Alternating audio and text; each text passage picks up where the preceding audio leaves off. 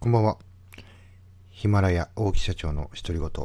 本日3回目の配信となります。えー、私、大木はですね、東京の豊島区で、えー、従業員35名の会社を経営しております。えー、企業、融資、人間関係、え主に私が経験してきたこと、え失敗してきたこと、まあ、こういったお話をしてですね、皆様のお役に少しでもね、微力ながらお役に立てればというふうに思っております。え今日お話しすることはですね、やるのやらないのっていう お話をさせていただきたいと思います。まあ、私がまサラリーマン時代の話でもあり、まあ、今もね、えー、私が、ま問う問題でもあります。まあですね、こう、人は、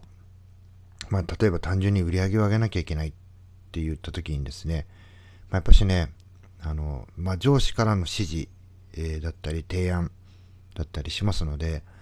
まあ、誰しもがね、えー、はいと言わなきゃいけないという心理が働きます。えー、断りづらい。で、ここをね、はっきりね、これこれこういう理由だから、えそれよりもこういうことがしたいと、えいうふうにして、まあ、認められるか認められないかは抜きにしてですね、まあ、そこで意見を言える、はっきりと言える人っていうのは、えごくわずかなんじゃないでしょうか。私もね、サラリーマン時代そうでした。でね、えー、内心ね、なぜやらなきゃいけないのか、またはね、やりたくないって思ってることはですね、やはり口ではね、やります、わかりましたと言っても、なかなか体が動かないものですね。で、そこで心理的には、ね、上司からの確認ですね。えー、何々の件どうなってる？まあ、これをね、言われてしまうっていうのが一番アウトなんですけれども、まあ、やっぱしやりたくないとかやらないっていう人はね、えー、今こういうふうにやってます。で、またね、月日が経って、えー、まあ、動いてないんで結果はもちろん出ませんのでね、まあ、上司に報告を、結果報告をしなければ、えー、どうなってるんだっていうふうに確認をします。そこで、えー、すいません、やってませんでした。そう、ここで、えー、はい、わかりましたっていうのと、まあ、結果的にはやっていませんでした。というですね、結論が出ます。で、これをね、えー、しっかりと、まあ、どうしてやりたくないのかとか、なぜそれをやらなければいけないのかっていうのを、えー、後ろ向きにね、やっぱやらない理由を考えるっていうのは、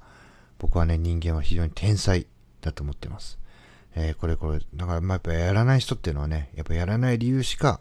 出てこないんですよね。じゃあそれをどうやったらできるのか、まあ、どういうふうにして、まあいい意味で人を巻き込んでね、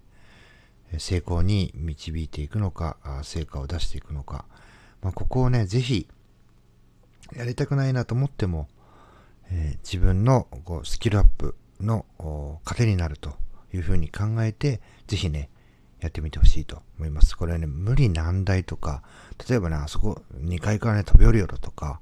それ、ね、やってね、得のないというのが、ね、はっきりと誰の目から見ても分かってるもの。これはね、やる必要ないと思います。で、それをね、無理やりやれっていう上司の方が、まあ、もちろん間違ってますので、まあ、例えばね、あの、夜勤を6連勤やれとかね、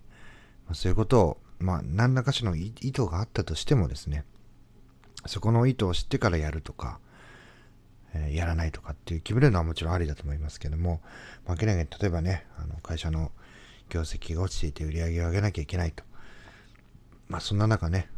分かりましたって返事したけども、自分がやりたくないからやらないとかね。まあ結構ね、理由とか動機って、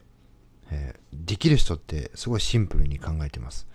で、できない人ほど話を膨らませていったり、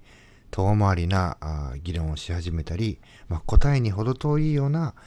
道を通って最終的に結論、答えを言わないというのが、もうこれある、ある一定のパターンになってますので、やっぱりそういう経験をしたことがある人、それを乗り越えてきた人というのは、やっぱそこの崩し方っていうのもよくわかってるんで、まあもう通用しないんですけども、やっぱそこを知らない人は、そこをね、いつまでものらりくらりとかわして、かわしきったというふうに思っている。ただ、上司からしてみると、えー、それも手の内というかね、す、え、べ、てバレているというような結論に至ってしまって信用も失いますし業績も上がらないんでマイナスでしかないと。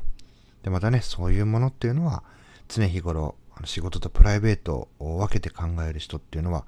いますけども、仕事とプライベートは違うんだと。でもね、人間ね、そううまく切り替えられないですし、プライベートは超優秀だけど、仕事はね、まるでダメとかね、そんなね、極端に変わることってやっぱないので、プライベートも仕事も同じ人間がね、えー、過ごしておりますので、まあそういうど、どこかで悪いことをする、して、すり抜けたとしても、やっぱプライベートの方で幸せが来てしまうとか、まあね、どっちみち悪い方向に行くなら、まずね、やってみようと。これもね、え、ポイントとしては若い年代のうち、あの、自分の頭の中とか理論とか経験論とかそういうものが固まる前に、いろんな経験をするという意味合いで、とにかくやってみると。また、そ、こがね、社会通念上通ずるということが前提として、とにかくやってみると。